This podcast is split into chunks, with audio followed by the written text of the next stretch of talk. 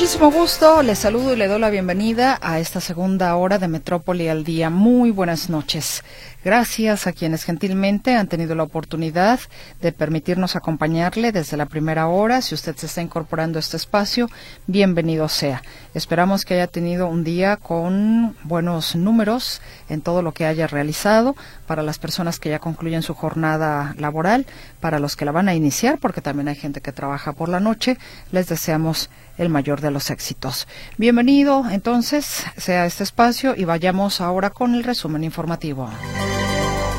Con los votos de Morena y sus aliados, el Pleno del Senado de la República aprobó por mayoría el segundo paquete de reformas electorales denominado Plan B, quitando del dictamen la llamada cláusula de vida eterna.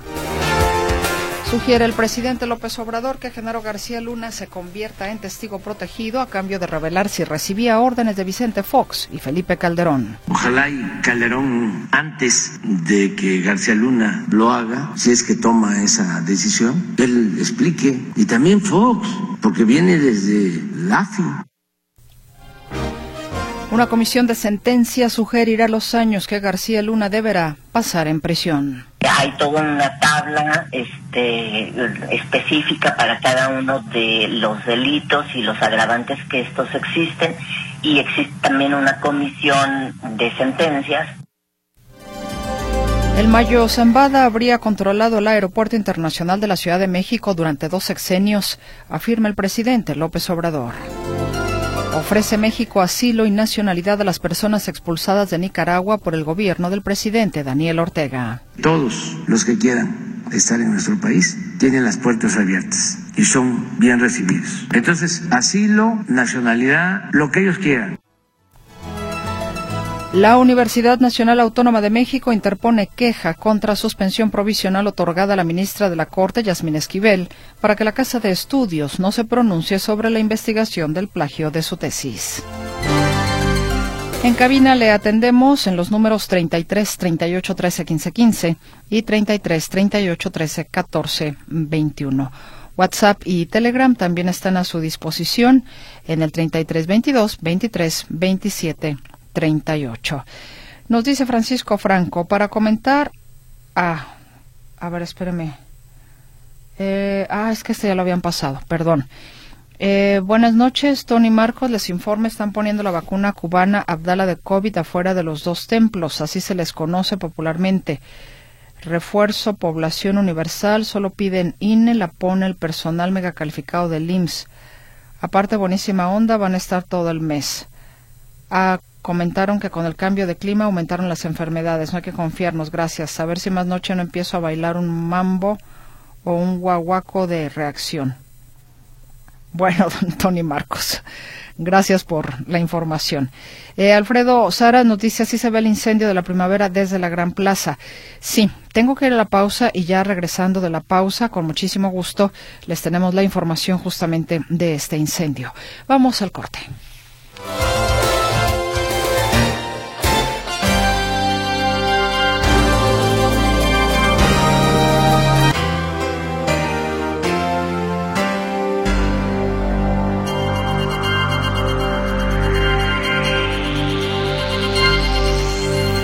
Lo prometido es deuda en cuanto a este incendio que se está generando en el bosque de la primavera y le digo que es lo prometido es deuda porque ya es, cumplimos ahora con tenerle todos los detalles de la información. Mi compañero Héctor Escamilla Ramírez eh, nos da precisamente los detalles que está sucediendo, Héctor. ¿Qué tal? ¿Cómo estás, Meche? Un gusto saludarte de nuevo. De nueva cuenta, el bosque de la primavera eh, en, en, llamas. En esta ocasión es un incendio forestal bastante fuerte que se está registrando en la zona conocida como los volcanes. Los volcanes, eh, para mayor referencia geográfica, se ubican los límites entre Zapopan y Tala, hacia la parte sur central del bosque de la primavera. Si usted visualiza el bosque de la primavera, digamos, como un eh, óvalo, un óvalo pues básicamente esta sería como en la parte inferior de este óvalo, eh, donde se encuentra visualizando un poco así el bosque de la primavera. Volcanes es una zona muy compleja en combates forestales. Eh, eh, muy cerca está otro, un predio que se llama Canoas. Es una zona que es de difícil combate del fuego porque la orografía es muy escarpada. Hay, hay un valles, hay barrancones, hay cerros en la zona, eh, reitero, es una zona muy difícil de acceso, entonces eso, eh, y además el fuerte viento que se está, se está registrando en la zona está provocando pues que se le esté complicando un poco el trabajo a los cuerpos de emergencia. El volcanes, eh, además es una cosa importante que señalar, volcanes es una zona que en 2021, abril de 2021, se registró un fuerte incendio, uno de los más intensos también para el bosque de la primavera, más de 2.000 hectáreas quemadas en esa ocasión, allá en el bosque de la primavera. Entonces esto pues nos habla de... Eh, de que era una zona que apenas estaba en, franca recuperación tras este devastador siniestro de 2021. El, en este momento son 126 brigadistas los que ya están trabajando de diferentes corporaciones, de CONAFOR, de Bomberos de Zapopan, eh, apoyando también algunos de, brigadistas de la, organización Selva Negra. Eh, comentar que eh, ya se activaron incluso dos aeronaves, Huitari, y Halcón, el Halcón es de la policía de Zapopan, eh, están haciendo ya descargas aéreas para sofocar las llamas. Eh, las actividades de las aeronaves, lamentablemente, cuando llega la noche, deben eh, limitarse porque eh, al momento de, eh, por los horarios, es el riesgo en helicóptero, en zonas de incendio forestal, de noche son sumamente peligrosas. Entonces, estas labores se, se, complican y pues le toca ahora sí a los brigadistas pasar la noche allá trabajando y tratando de contener el fuego. Las noches suelen ser bastante difíciles por el viento que se arrecia en algunos parajes. Entonces, eh, bueno, pues ya están trabajando las autoridades en este combate, este siniestro del bosque de la primavera. ¿A qué hora empezó? Los primeros reportes llegaron cerca de las 4 o 5 de la tarde aproximadamente. Eh, eh, algunos de las torres de vigilancia del Cerro del Nejehuete, otras desde el Cerro de San Miguel. Y bueno, finalmente la advertencia de este incendio que sí ya se había propagado en esta zona de Canoas. Lamentablemente se ve intenso. Sí, sí, se ve la, la, humareda desde diferentes puntos de la ciudad. El viento está empujando hacia el este de la primavera, es decir, hacia la zona, zona metropolitana de Guadalajara. Habrá que estar al pendiente si se activa algún tipo de contingencia atmosférica por las partículas, particularmente son eh, partículas de menores de 10 micras, son contaminantes importantes y además sigue el frío, lo cual abona que estas partículas tengan mayor afectación en el, en el entorno. Y si usted empieza a sentir el olor del humo, más vale que cierre puertas y ventanas. Sí, de preferencia y evitar actividades, actividades al aire libre. Exactamente. Héctor, punto y aparte con esta nota, porque punto y seguido viene a las 8. Y eh, también háblanos, por favor, de la notificación al Congreso de un recurso que destraba la elección del ITEI.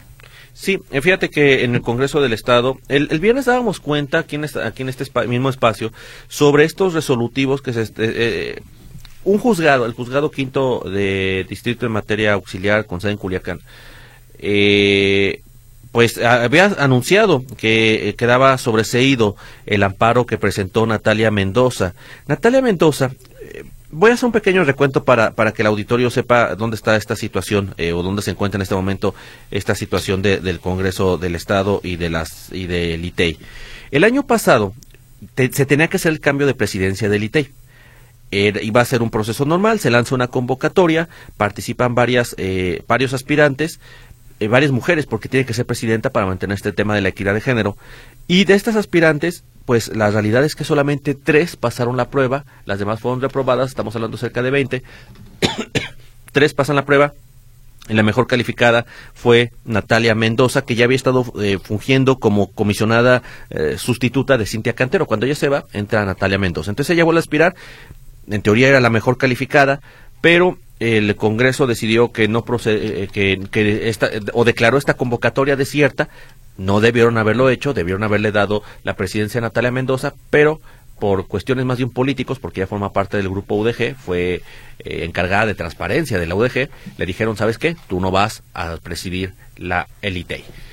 El Congreso lanza una segunda convocatoria, pero comete el error de involucrar o, o ser más laxo en, estas, en estos requisitos que se estaban pidiendo a las aspirantes, lo cual estaba dentro de la ley y es por eso que Natalia Mendoza consideró que sus derechos estaban siendo violentadas, uno porque no le habían dado la oportunidad de ser presidenta cuando demostró las cualidades y las y tenía las credenciales para hacerlo y dos porque se hizo una nueva convocatoria que incumplía lo que decía la primera. Entonces eh, se amparó y en efecto le otorgan una suspensión provisional, eh, luego le otorgan una suspensión definitiva a un juzgado de distrito Sin embargo, el asunto, el asunto llegó al juzgado quinto de distrito del Centro Auxiliar de la Quinta Región con sede en Culiacán. Hasta allá acabó el asunto. Y esta instancia decidió sobreseer este, eh, este amparo. En otras palabras, argumenta que este resolutivo, o el resolutivo desestima los señalamientos de que fueron violados los derechos de Natalia Mendoza. El asunto ya fue notificado al Congreso. Leticia Pérez de la Comisión de Participación Ciudadana, ella es de Morena, eh, pues él, ella expresa que esto destraba, porque finalmente ya no hay un recurso que impida llevar a cabo la selección de la presidencia del ITEI.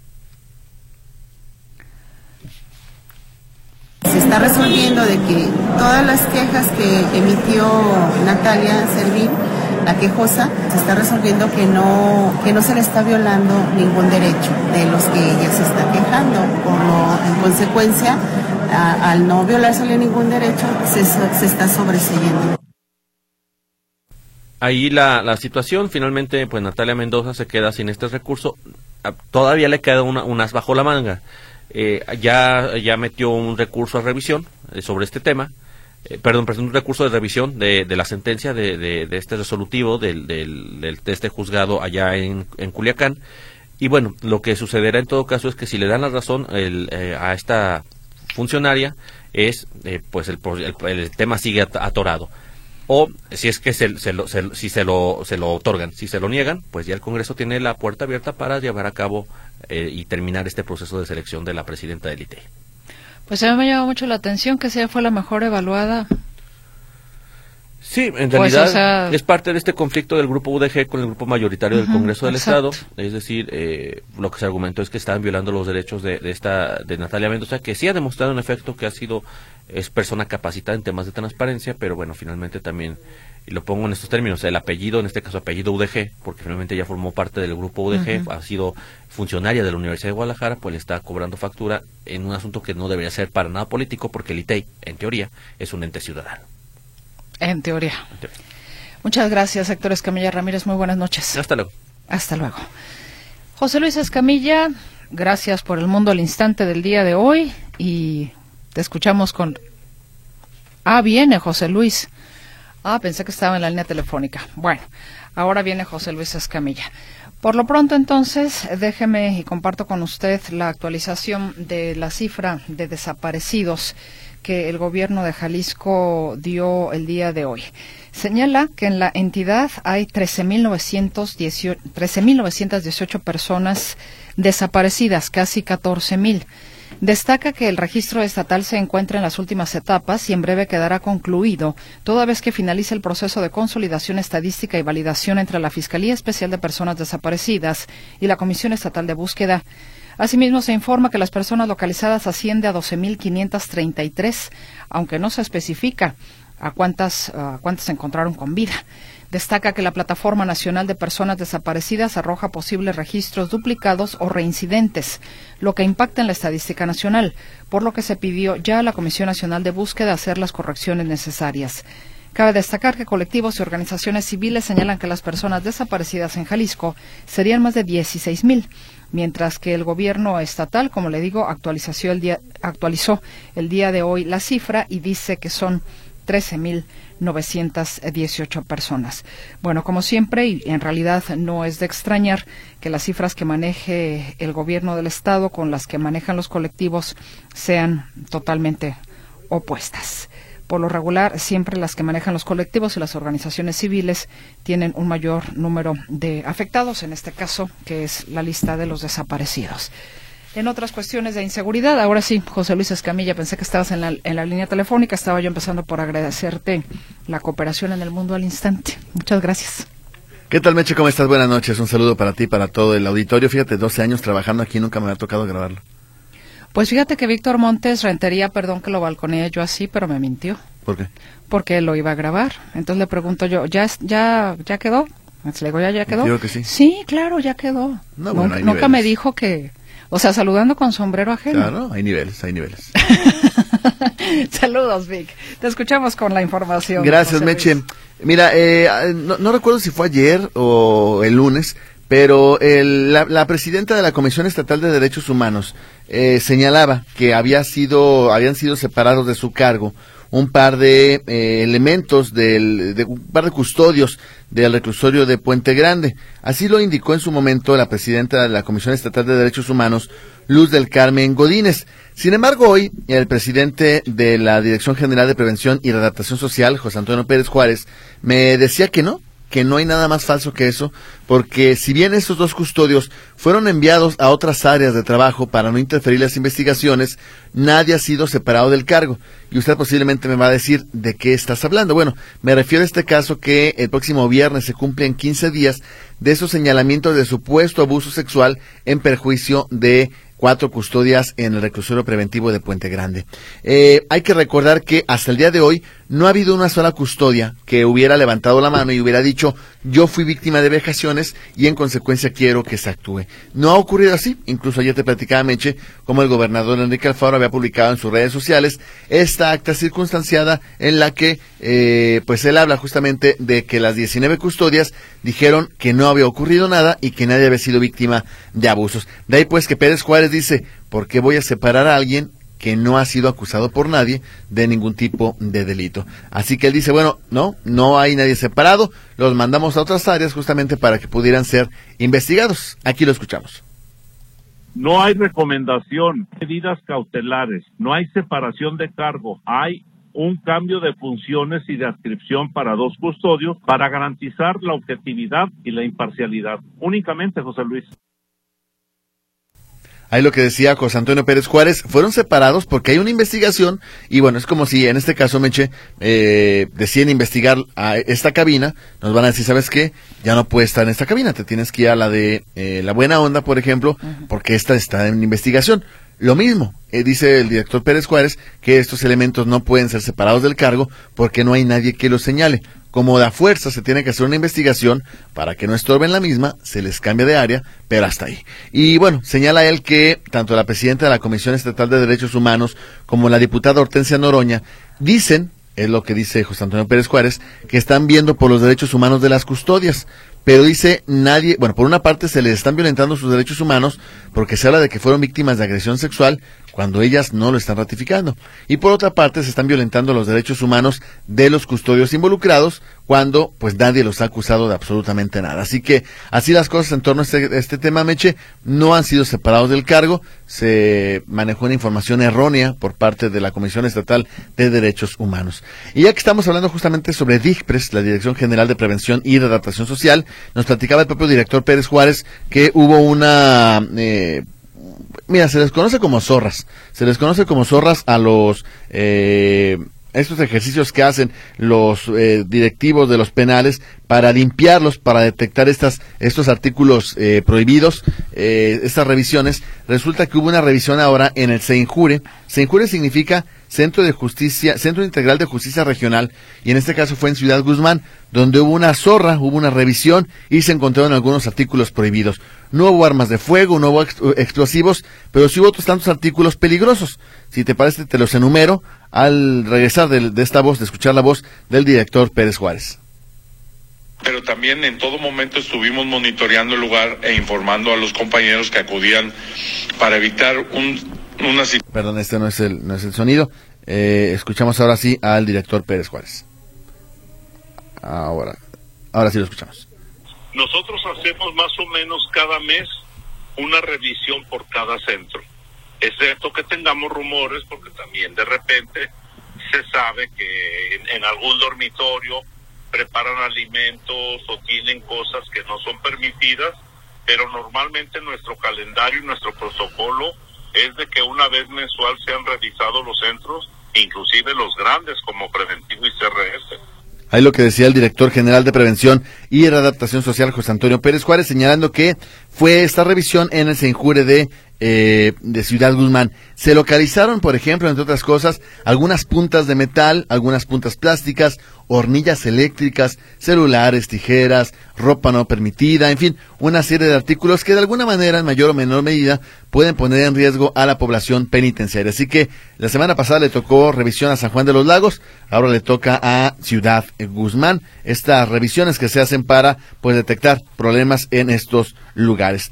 Eh, y bueno, ya para terminar mi reporte, Meche, platicarte sobre este eh, operativo que están haciendo las policías, tanto de Guadalajara como de Zapopan, en diferentes puntos con motivo de la cuaresma. Por ejemplo, hoy que se está llevando a cabo ese tema de la imposición de ceniza, un, es una celebración que convoca mucha gente en el primer cuadro de Guadalajara. ¿Por qué? Bueno, por la cercanía con muchísimas iglesias y templos. En este caso, la policía de Guadalajara destinó a 50 policías en bicicleta, a pie y en vehículos ligeros para estar en los alrededores de recintos religiosos como la Catedral Metropolitana, el Sagrario Metropolitano, eh, los templos de Santa María de Gracia, San Agustín, San José de Gracia, Santa Mónica y Nuestra Señora de la Merced. Si usted está en la zona centro o va a ir a la zona centro a la imposición de ceniza, des una vuelta y va a ver seguramente ahí a los elementos de la policía de Guadalajara.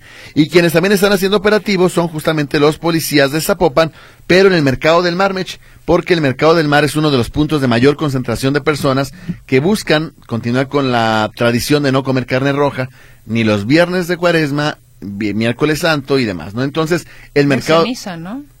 ¿Eh? Miércoles de ceniza hoy. Sí. Y vier- jueves y, y viernes santo. Vi- miércoles de ceniza, jueves y viernes santo, eh, no se come carne roja y bueno, y, y todos los viernes, ¿no? De la cuaresma. Entonces, se busca que eh, garantizar la seguridad de las personas que van al mercado del mar en el municipio de Zapopan y se pide eh, justamente a la policía que destine elementos. Hay cerca de una veintena de policías que están haciendo de todo, Meche. No solamente cuidan el mercado, también se encargan de revisar los bancos en los alrededores y también de ayudar incluso con las labores de tránsito para evitar eh, tumultos, aglomeraciones viales y demás. También le andan haciendo ahí a las indicaciones viales los policías de Zapopan en las inmediaciones del mercado del mar.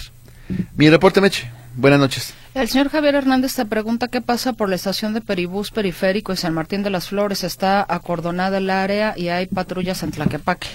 Ah, ah, caray. ¿Tienes Eh, algún reporte? Fíjate que no, Meche, por parte de la policía de San Pedro Tlaquepaque no hay ningún reporte. Eh, a ver, permíteme, es... eh, es... Se hablaba de una persona lesionada por arma de fuego, Meche. Dice la, eso es en Periférico y Camino a San Martín en Tlaquepaque.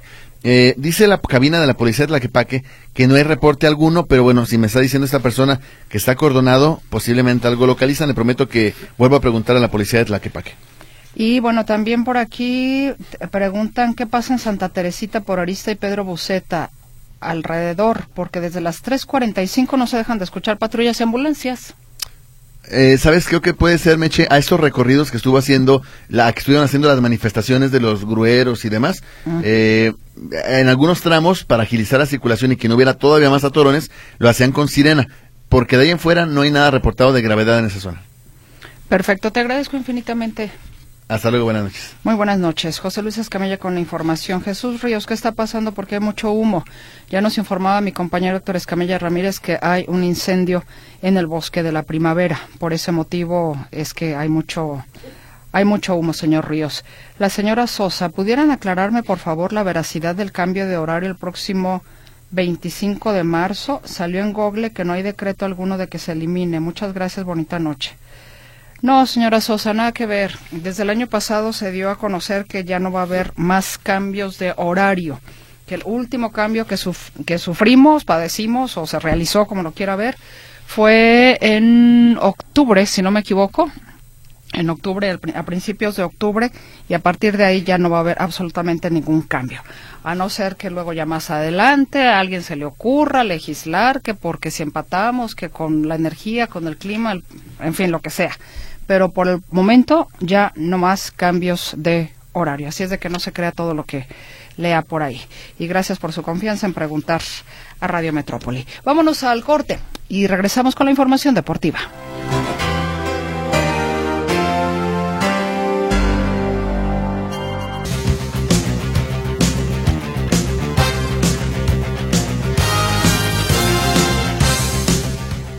Listo, Manuel Trujillo Soriano con la información deportiva. Socio, como que te veo con cara de participar en el 21K. Ah, caray. Este, ¿No? pues nada más vamos a participar, pero con la transmisión de la carrera. Entonces, próximo ¿por qué estás domingo. corre, corre, corre alrededor Ah, aquí es de la cabina? Haciendo, agarrando condición nada más, nada más. Ah, fíjate, ya que este, iniciamos con esto, Ajá. aprovecho para informarle a, a nuestro auditorio que a partir de mañana le vamos a presentar programas especiales, siete y media de la mañana, siete y media de la noche, en torno a la edición número 37 del Medio Maratón de Guadalajara.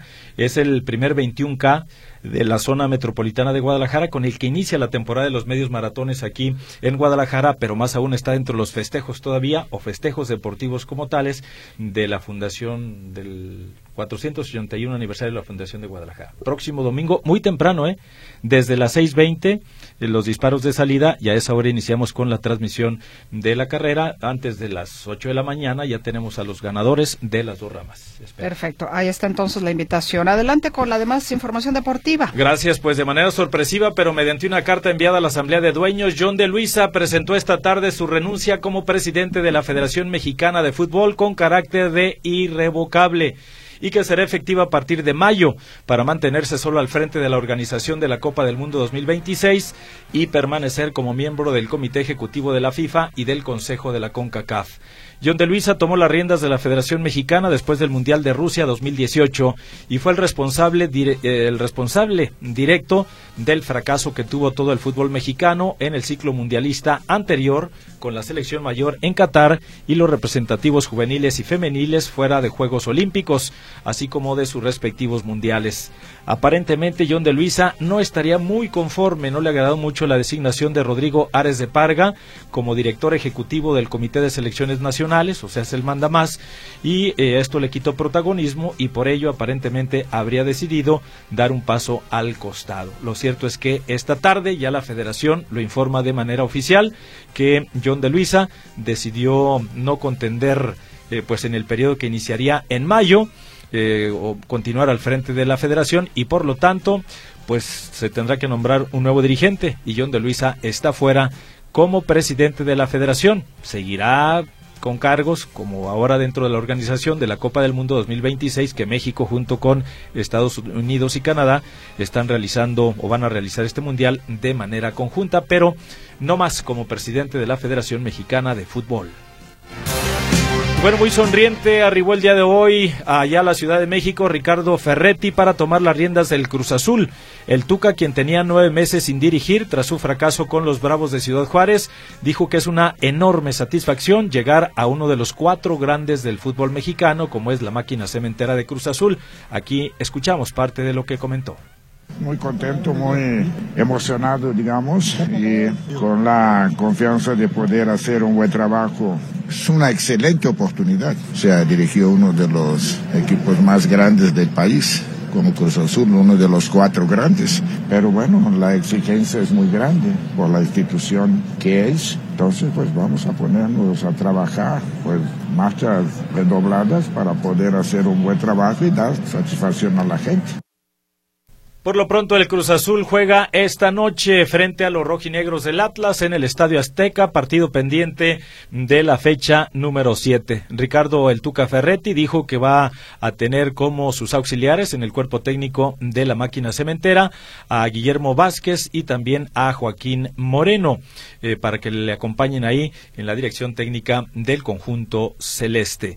Así es que, pues, eh, habló de varios nombres. A final de cuentas, Astugo Sánchez, que también hablaron con él, se molestó, pero ha elegido Ricardo Tuca Ferretti y, pues, está muy cambiado, muy sonriente. Se veía inclusive hasta de buenas, algo que es raro en su persona. Se disputaron el día de hoy los dos últimos encuentros de ida de los octavos de final de la Champions League con gol de Romelu Lukaku a cuatro minutos de final. El Inter de Milán derrotó por 1-0 al Porto en San Siro, en tanto que el Manchester City anotó primero por conducto de Riyad Mahrez, pero no pudo mantener la ventaja y terminó con empate a un gol ante Leipzig. El gol del equipo alemán fue de Bartiol. Los juegos de vuelta de octavos de final de esta Champions League se van a disputar los días 7, 8, 14 y 15 de marzo.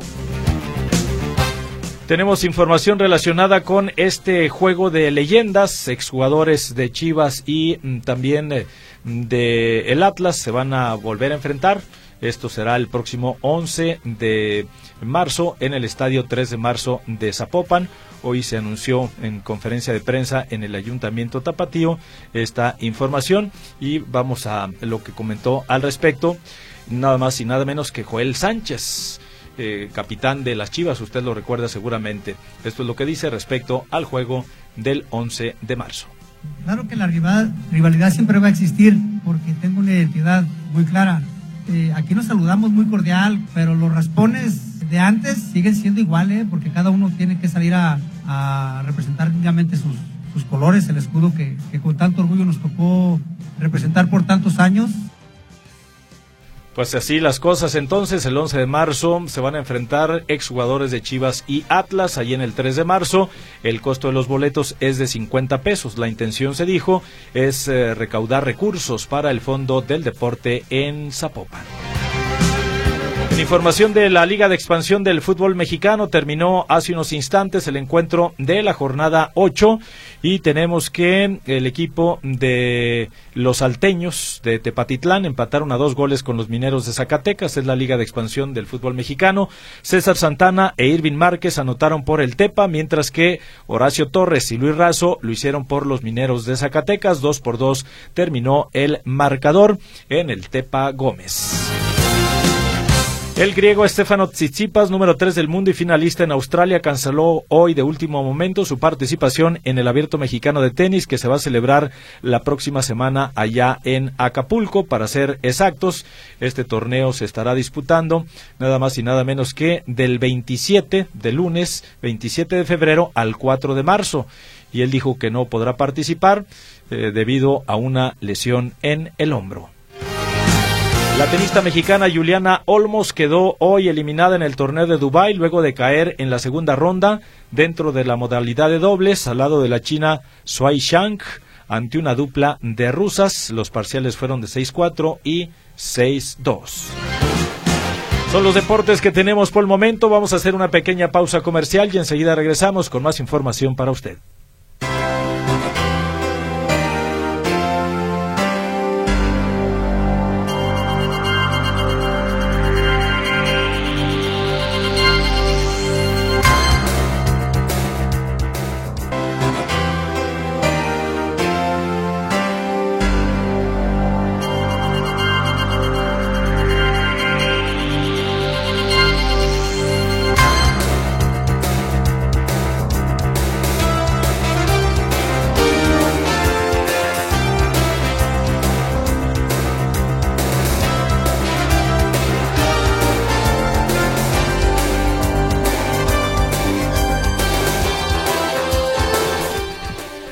Gracias a las personas que se comunican con nosotros y para quienes nos, estaban solicitando un link y un teléfono para los cursos de inglés.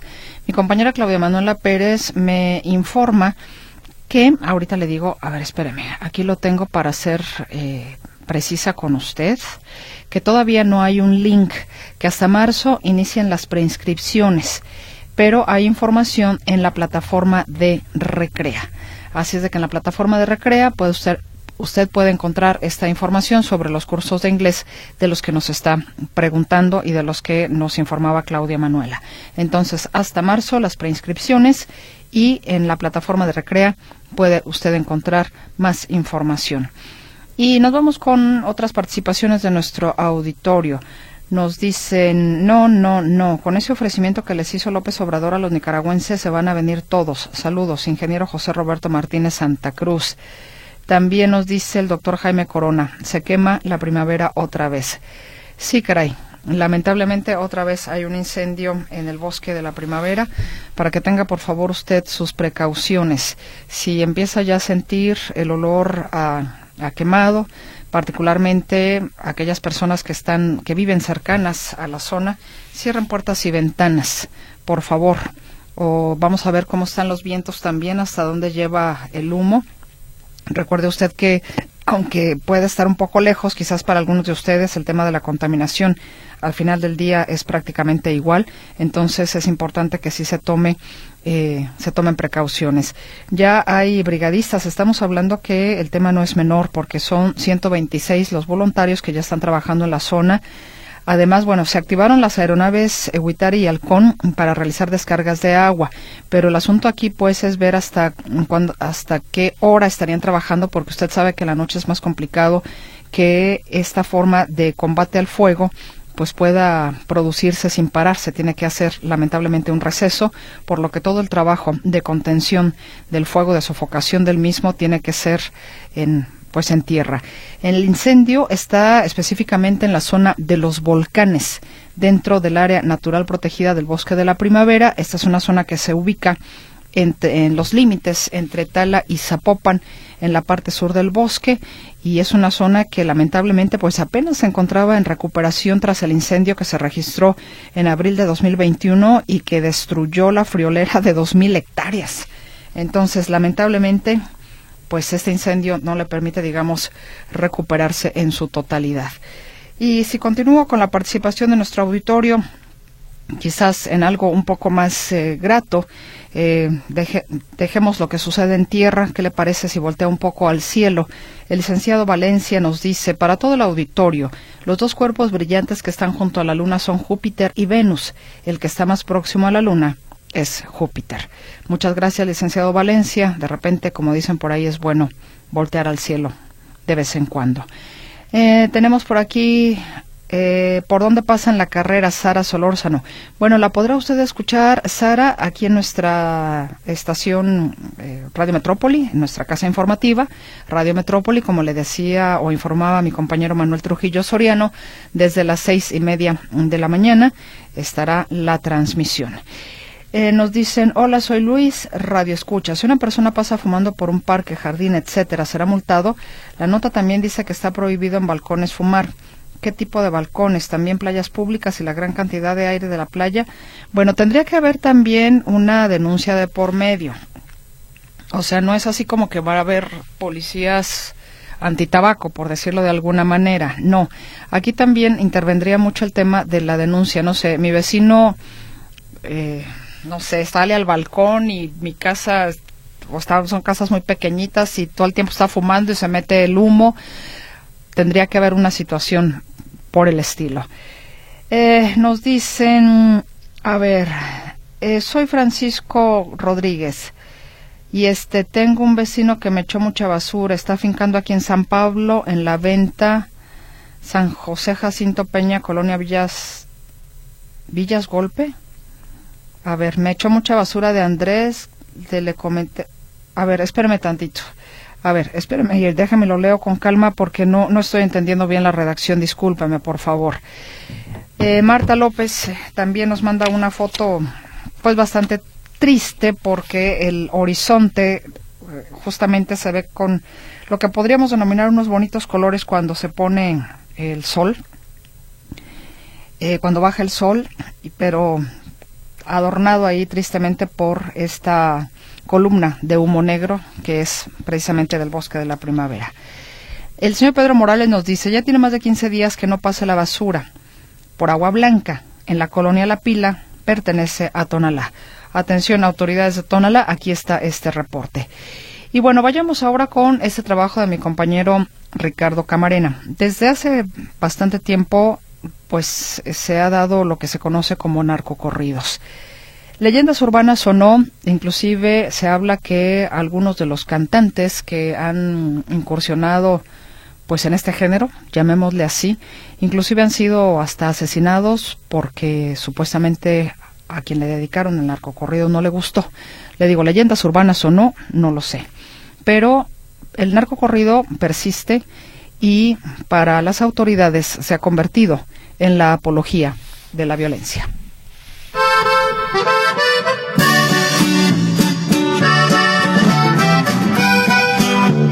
La escena movió a la indignación. No podía entenderse cómo en un municipio inmerso en la violencia, su presidente municipal cantara narcocorridos. No importaba si fue ayer o hace unos meses.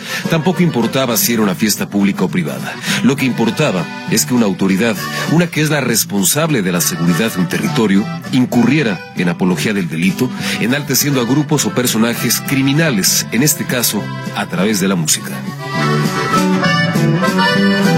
Los narcocorridos y su influencia han sido objeto de análisis desde hace años. No son nuevos, tienen décadas, pero de un tiempo a la fecha han cobrado mayor relevancia, han ocupado un espacio en la discusión pública y han llevado a autoridades de los tres órdenes de gobierno a fijar una postura, a prohibirlos en algunos casos, con el objetivo de disminuir la difusión de una cultura que nada aporta a México.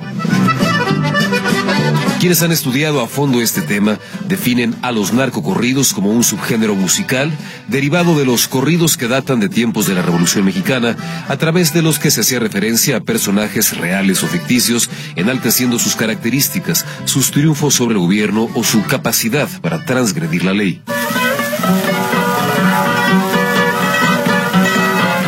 Uno de los primeros narcocorridos de los que se tiene registro se llama El Pablote, que hace referencia a Pablo González, un narcotraficante de Chihuahua, considerado uno de los más importantes de principios del siglo XX, encargado del trasiego de droga de México a Estados Unidos.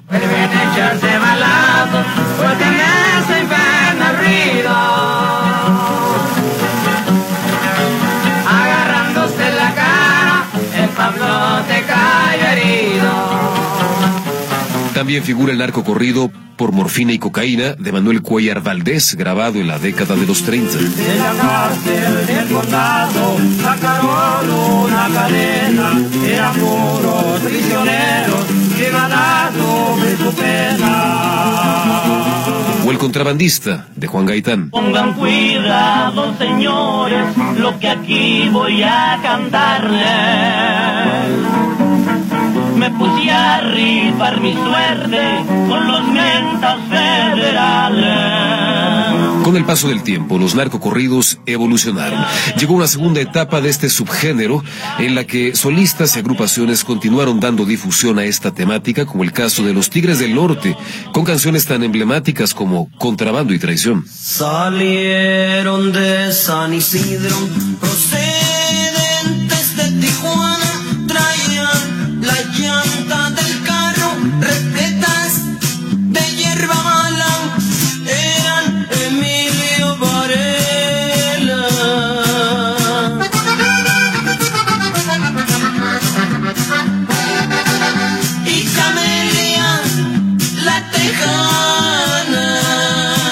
También se sumaba a la lista intérpretes como Chalino Sánchez, quien se convirtió en un referente en esta materia, considerado uno de los máximos exponentes.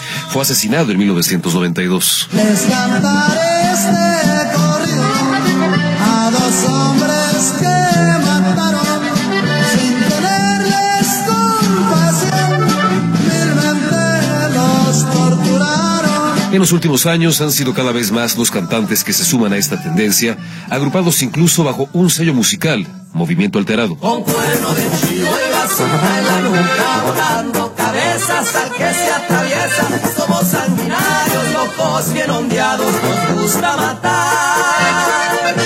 Ante el auge de este tipo de música, autoridades de los tres niveles de gobierno han impulsado medidas para tratar de frenar su difusión, bajo el argumento de que se trata de música que enaltece a personajes y un estilo de vida contrarios a la ley. El macho adelante con el comandante para acabar con lacras, todo el virus antrax, equipo violento, trabajo sangriento para traumatizar.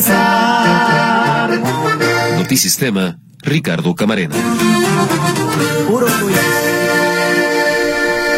Muchas gracias a mi compañero Ricardo Camarena. El señor Carlos Hernández dice, acabo de prender mi radio y me asusté. Creí que la efeméride musical era de narcocorrido, pero es un reportaje de Ricardo. Saludos, lo envié en la mañana. Ah, don Carlos. ¿Cómo ves? Nos anda haciendo la competencia el Richard. gracias, don Carlos, muy amable. Bueno, gracias a, a Ricardo también por la, por este trabajo, por esta pieza informativa. Y vayamos ahora con mi compañero Arturo García Caudillo. El presidente de la República el día de hoy se refirió al tema. Eh, García Luna, como usted sabe, el día de ayer el fallo lo encontró culpable de cinco cargos allá en los Estados Unidos. Habló sobre la posibilidad de esperar para solicitar la extradición de este personaje a nuestro país. También sugirió que Genaro García Luna se convierta en testigo protegido a cambio de revelar si recibía órdenes de Vicente Fox y Felipe Calderón. Te escuchamos con todos los detalles. Arturo, adelante, por favor. Gracias, Mercedes. Efectivamente, el presidente Andrés López Obrador, cuando se habló del tema García Luna, aseguró que, contrario a lo que algunos mencionan o algunos dicen, eh, México no estaba en la palestra, no estaba en el banquillo de los acusados con este juicio a Genaro García Luna en el cual se le declaró efectivamente culpable. Eh, como para muchos eh, México quedó mal, para el presidente Andrés Manuel López Obrador no, porque dice, eh, pues es solamente un funcionario, igual que él, igual que cualquier otro. Escuchemos al titular de Ejecutivo. García Luna, inclusive Felipe Calderón, el presidente actual, no somos México, somos representantes de un país. México es su pueblo, no equiparar. Eso está mal. Si están enjuiciando a un funcionario de México, no es un juicio contra México. Eso dejarlo de manifiesto. Incluso yo diría que ayuda a seguir limpiando la corrupción en México. Un juicio así, ojalá y Calderón antes de que García Luna lo haga, si es que toma esa decisión, él explique, y también Fox, porque viene desde Latin. Y es que dice una de las opciones que hay, o que, había o que hay, en torno al juicio a García Luna, porque aún no ha sido sentenciado, sí se declaró culpable, pero hasta junio se va a decidir eh, cuántos años va a pasar todas las rejas o cómo va a pagar su condena. Pues uno dice el presidente Andrés Manuel López Obrador que en este periodo, en este tiempo, tendría la posibilidad de declarar, de ser testigo eh, como testigo especial en otro juicio. No se refirió específicamente al juicio contra quién, pero es evidente que si declara eh, que su jefe, en ese momento el expresidente Felipe Calderón, estaba enterado y le daba órdenes al respecto, pues entonces habría, eh, sería importante que lo dijera, dijo, porque habría información, por eso esto último a lo que se refería el presidente López Obrador, en el sentido de que sería bueno que Felipe Calderón también declarara. Mi reporte, Mercedes. Arturo García Caudillo, que tengas una estupenda noche, que descanses, ten un sueño reparador y lo mismo deseamos para el auditorio. Igualmente, un abrazo para todos. Gracias. Gracias de nueva cuenta a usted por el favor de su escucha. Y ojalá que el día de mañana tengamos el privilegio de poder volver a contar con usted. Hasta mañana.